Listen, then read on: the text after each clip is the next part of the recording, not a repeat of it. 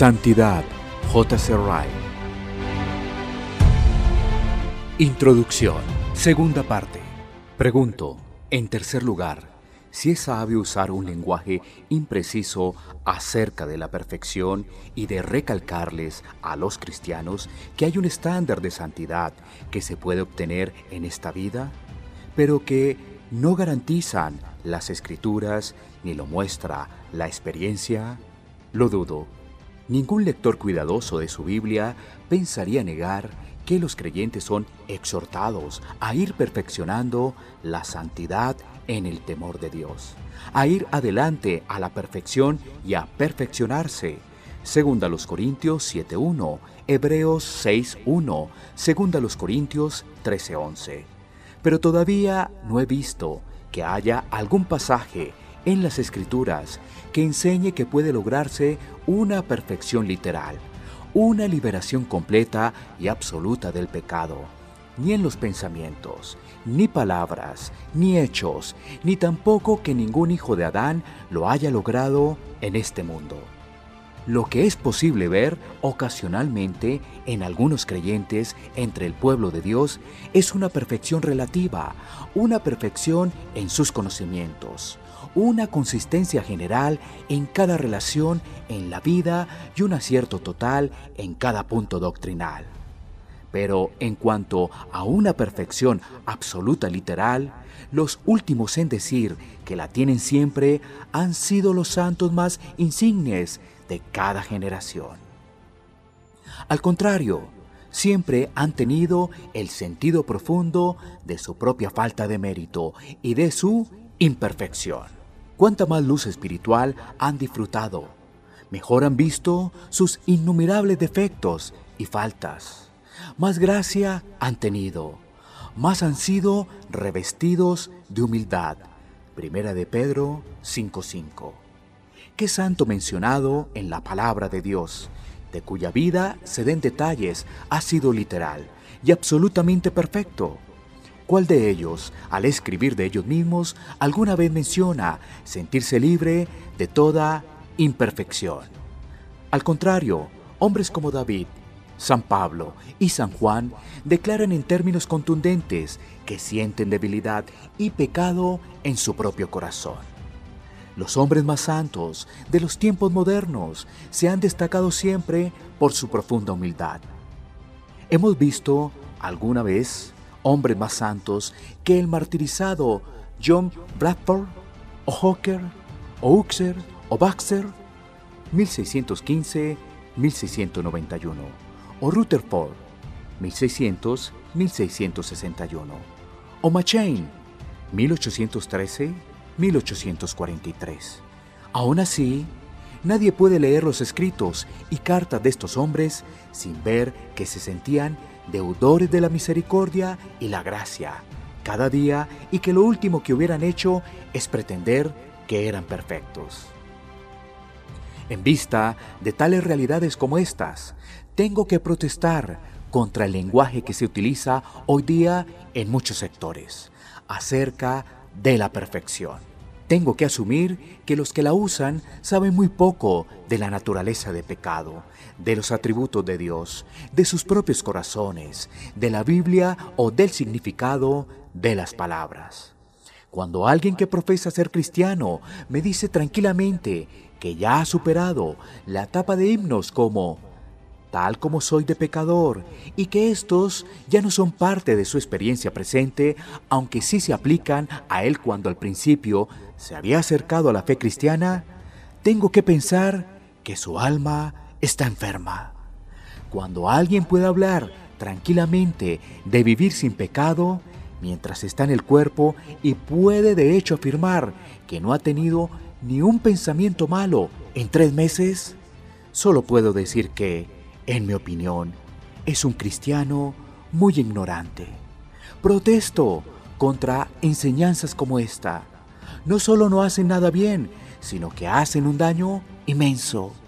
Disgustan y enemistan con la fe cristiana a hombres inteligentes de este mundo, que saben que es incorrecto y que no es cierto. Deprimen a algunos de los mejores hijos de Dios, que sienten que nunca pueden obtener una perfección de este tipo. Causa engreimiento en muchos hermanos débiles que se creen ser algo cuando no son nada. En suma es un error peligroso. En cuarto lugar, es sabio afirmar tan positiva y violentamente como muchos lo hacen, que el séptimo capítulo de la epístola a los romanos no describe la experiencia del santo consagrado, sino la experiencia del hombre no regenerado o del creyente débil y no firme todavía? Lo dudo. Admito plenamente que este punto es uno que ha sido discutido durante 18 siglos, de hecho, desde la época de San Pablo. Admito plenamente que cristianos insignes de hace 100 años, como John y Charles Wesley, Fletcher, y ni mencionar algunos escritores prominentes de nuestra propia época, mantienen firmemente que Pablo no estaba describiendo su propia experiencia de aquel momento cuando escribió este séptimo capítulo.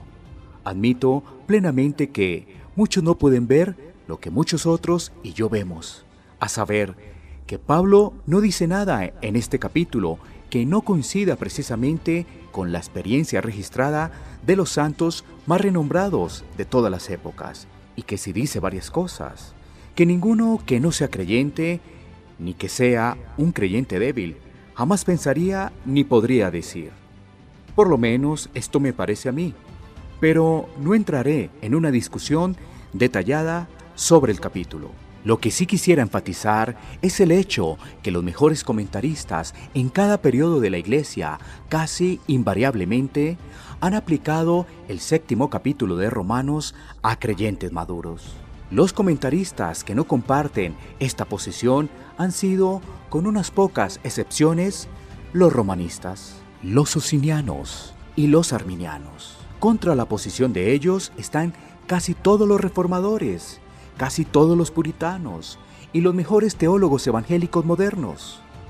Pueden decirme, por supuesto, que nadie es infalible y que los reformadores, los puritanos y los teólogos modernos a los que me refiero están totalmente equivocados y que los romanistas, socinianos y arminianos tenían razón. Pero, aunque no pido que nadie llame a los reformadores y los puritanos maestros, les pido que lean lo que dicen sobre este tema y que respondan a sus argumentos, si es que pueden. Hasta ahora nadie lo ha hecho. Decir como dicen algunos, que no quieren dogmas y doctrinas humanas, no es una respuesta. La cuestión para determinar es, ¿cuál es el significado de un pasaje de las Escrituras? ¿Cómo hay que interpretar el séptimo capítulo de la epístola a los romanos? ¿Cuál es el verdadero sentido de sus palabras? Sea como sea, recordemos que hay una gran realidad que no podemos ignorar.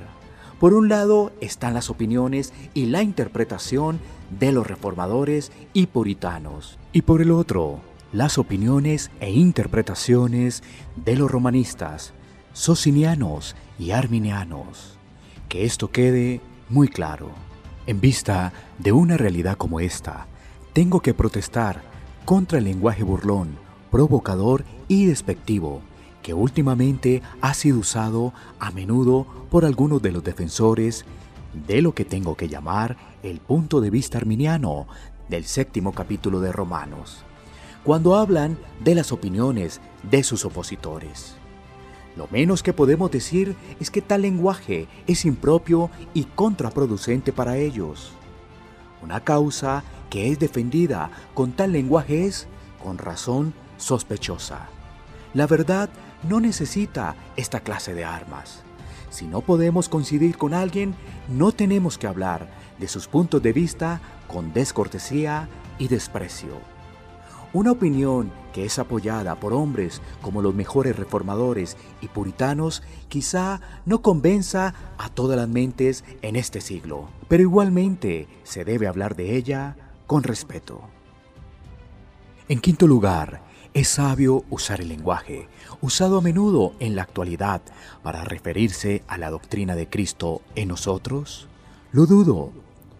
¿No es esta doctrina exaltada con frecuencia a una posición que no ocupa en las escrituras? Me temo que sí. El hecho de que el verdadero creyente es uno con Cristo y Cristo está en él es algo que ningún lector cuidadoso del Nuevo Testamento pensaría en negar. Hay, sin duda, una unión mística entre Cristo y el creyente. Con Él morimos, con Él fuimos sepultados, con Él resucitamos y con Él estamos sentados en lugares celestiales.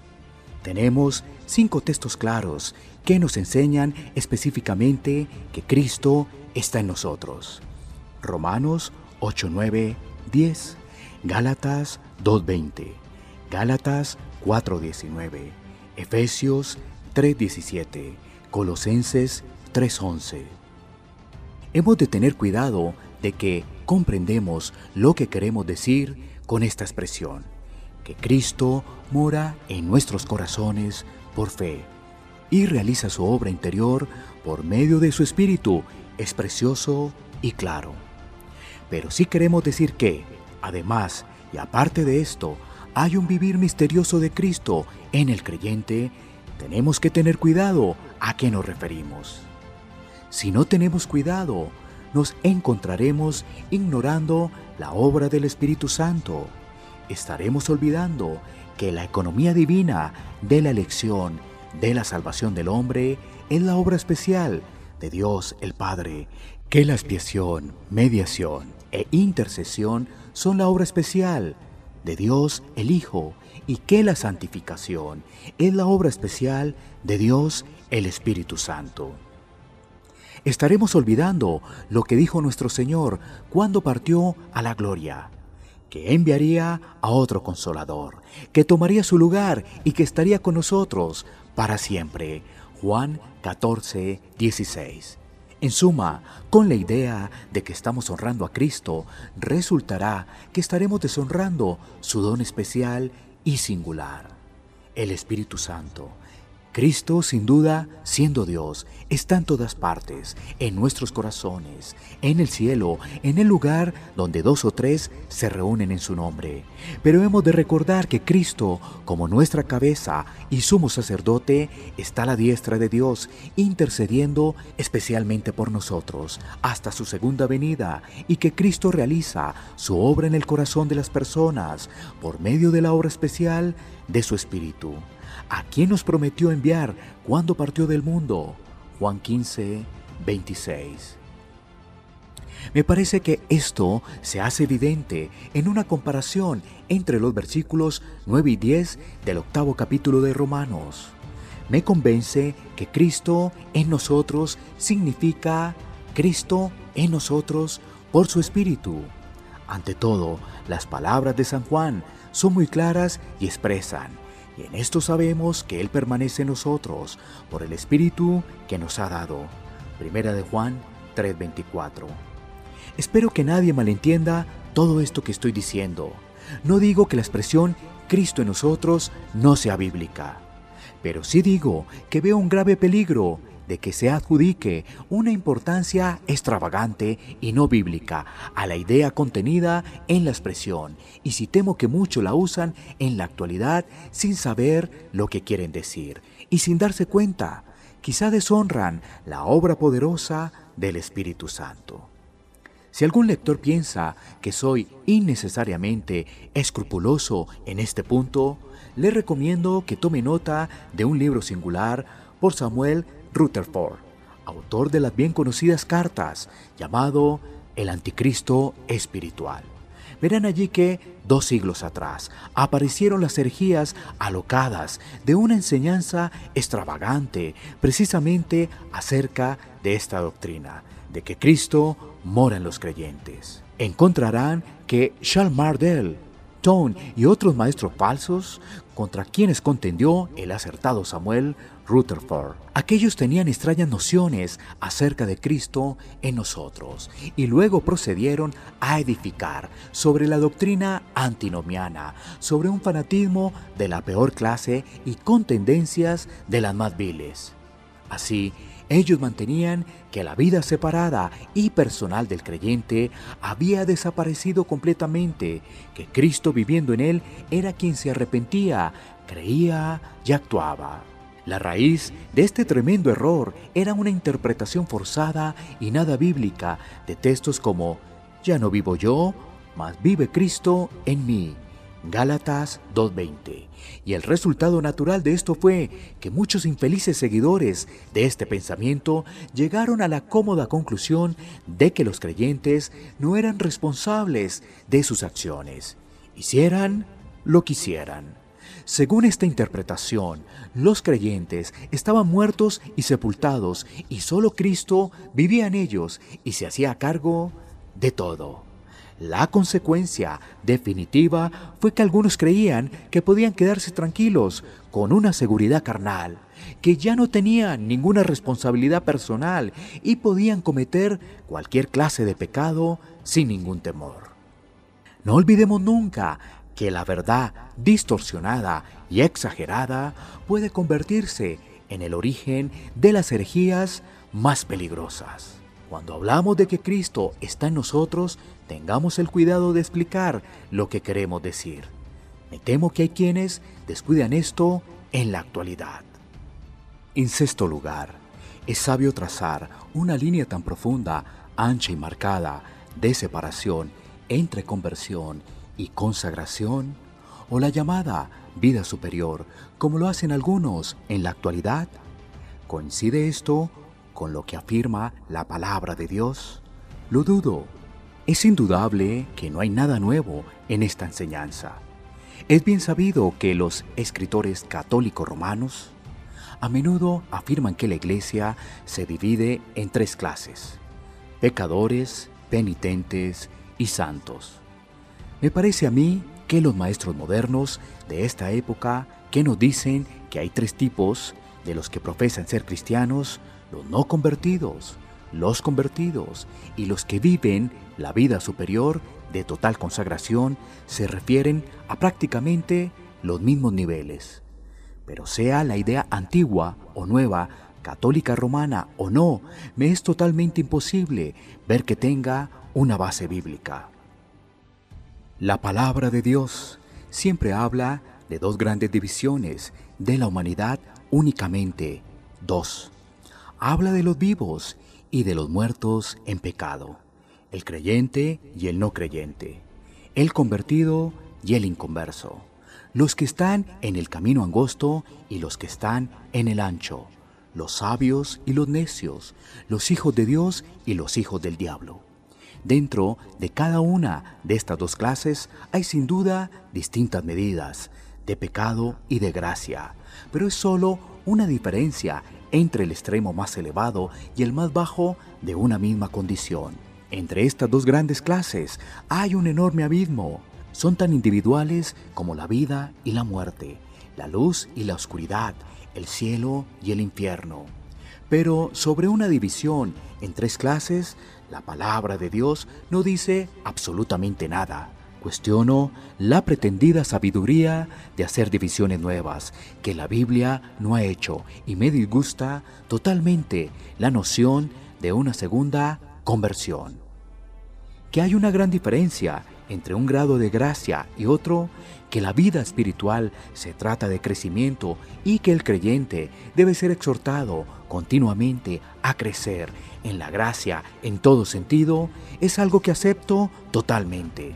Pero no puedo concebir la teoría de una transición súbita y misteriosa, de un solo salto del creyente a un estado de bendición y total consagración. A mí me parece una invención del hombre.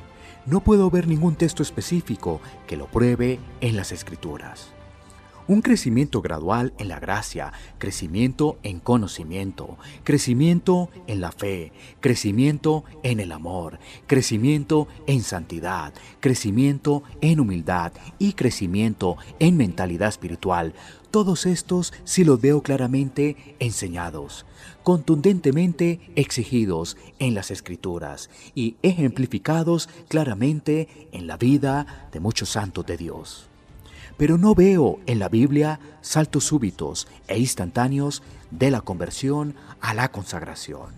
Realmente dudo si tenemos derecho a decir que alguien puede convertirse sin consagrarse a Dios. ¿Qué puede ser más consagrado e indudable y lo será a medida que aumenta su gracia? Pero si no se consagró a Dios el día que se convirtió y nació de nuevo, no sé lo que significa conversión. ¿No es cierto que los hombres corren el peligro de no darle el valor y el lugar que merece a la bendición inmensa de la conversión? ¿Acaso no están restándole valor a aquel y primer gran cambio que las escrituras llaman el nuevo nacimiento, la nueva creación, la resurrección espiritual, cuando les exigen a los creyentes la vida superior de una segunda conversión? Puedo estar equivocado pero a veces he pensado, al leer el lenguaje fuerte usado por muchos en los últimos años, al referirse a consagración, que deben haber tenido anteriormente un concepto bajo e inadecuado de la conversión, si es que acaso habrán sabido algo de ella. En suma, hasta casi sospecho que cuando se habían consagrado, en realidad se habían convertido por primera vez. Confieso francamente que prefiero las sendas antiguas. Creo que es más sabio y seguro instar a todos los convertidos a que crezcan continuamente en la gracia y hacer hincapié en la necesidad absoluta de marchar adelante, a desarrollarse más y más, cada año dedicándose y consagrándose más en espíritu, alma y cuerpo a Cristo. Usemos todos los medios para enseñar que hay más gracia para obtener y más cielo para disfrutar en la tierra, que la mayoría de los creyentes gozan desde ahora. Pero me niego a decirle a ningún convertido que necesita una segunda conversión y que algún día dará un paso enorme a un estado de total consagración. Me niego a enseñarlo porque no veo en las escrituras justificación alguna para hacerlo. Me niego a enseñarlo porque creo que la tendencia de la doctrina es totalmente maliciosa, que deprime al humilde de corazón y llena de orgullo al superficial, al ignorante, al presuntuoso, en un grado sumamente peligroso.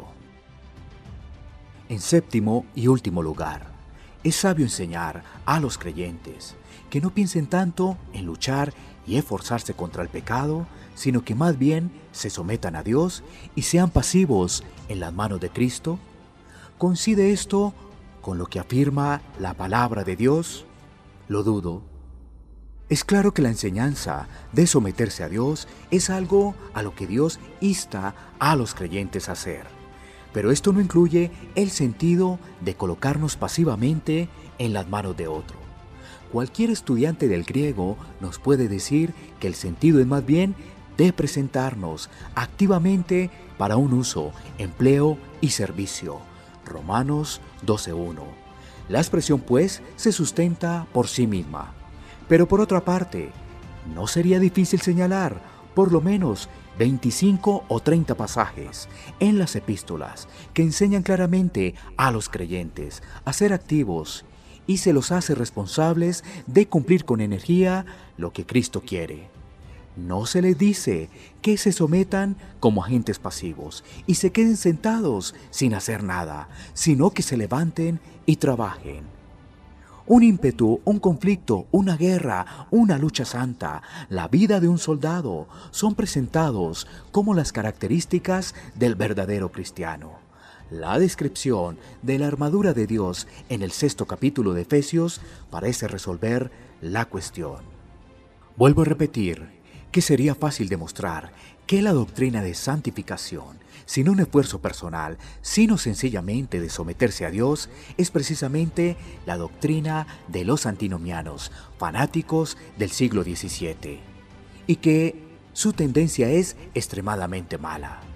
Sería fácil demostrar que la doctrina es totalmente contraria a la totalidad de las enseñanzas de libros acreditados, como El progreso del peregrino.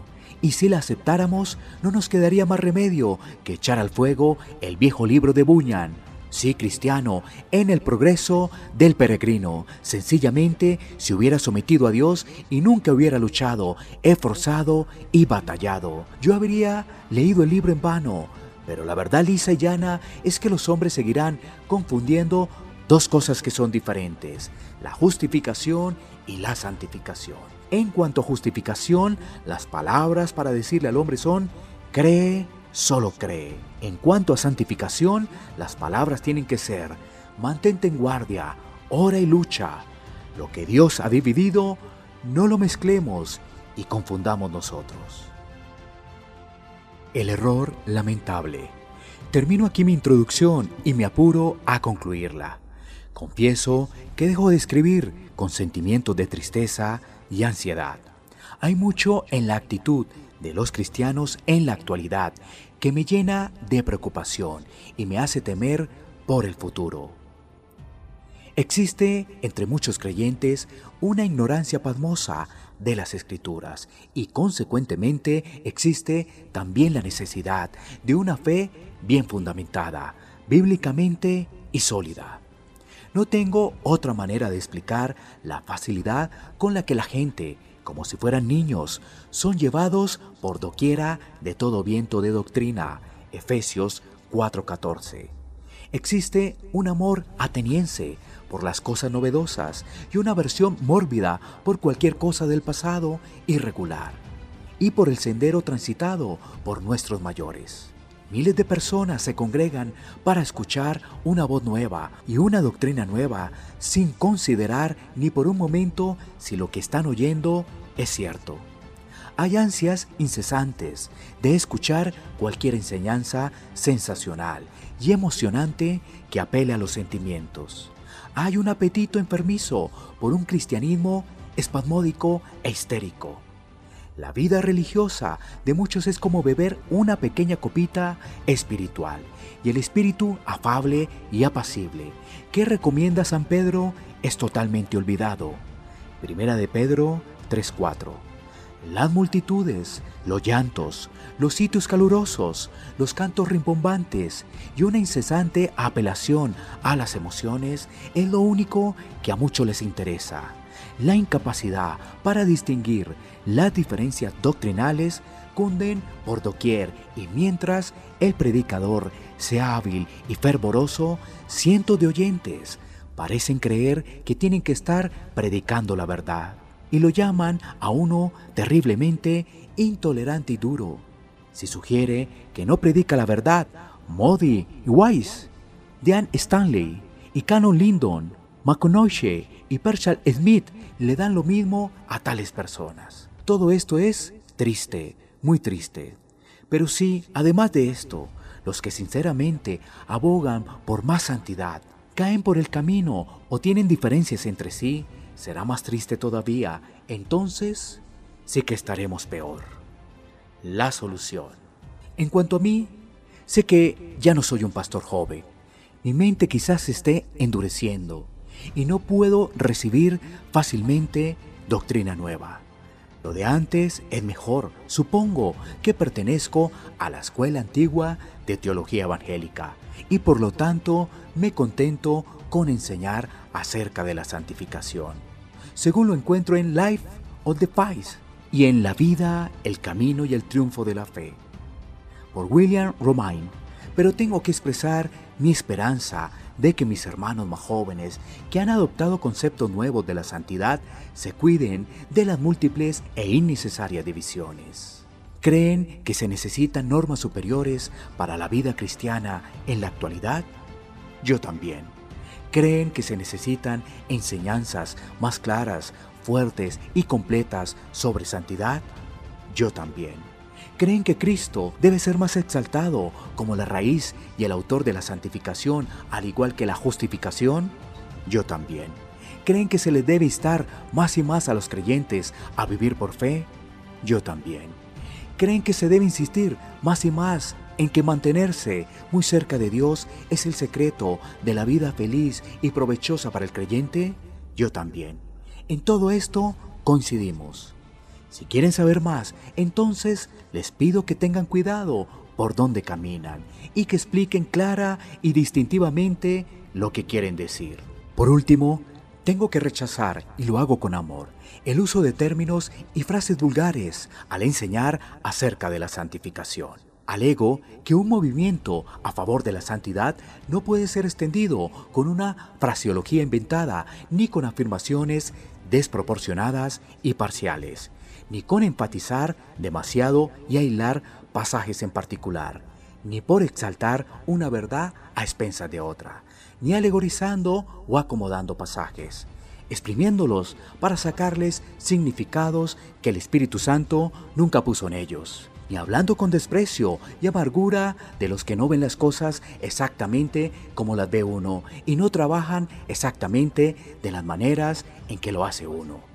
Estas cosas no conducen a la paz, más bien repelan a muchos y los mantienen alejados. Las armas como estas no ayudan en nada a la causa de la verdadera santificación, sino que la perjudican. Hay que desconfiar de cualquier movimiento para propagar la santidad, que produzca altercados y disputas entre los hijos de Dios. En nombre de Cristo y en nombre de la verdad y el amor, tratemos de seguir la paz al igual que la santidad. Lo que Dios juntó, no lo separe el hombre. Marcos 10, 9. Lo que anhelo de corazón y pido a Dios todos los días es que la santidad personal aumente grandemente entre los que profesan ser cristianos y confío en que todos los que procuran promoverla se adhieran a lo que coincida con las escrituras, que distingan cuidadosamente las cosas que difieren y que separan lo precioso de lo vil. Jeremías 15:19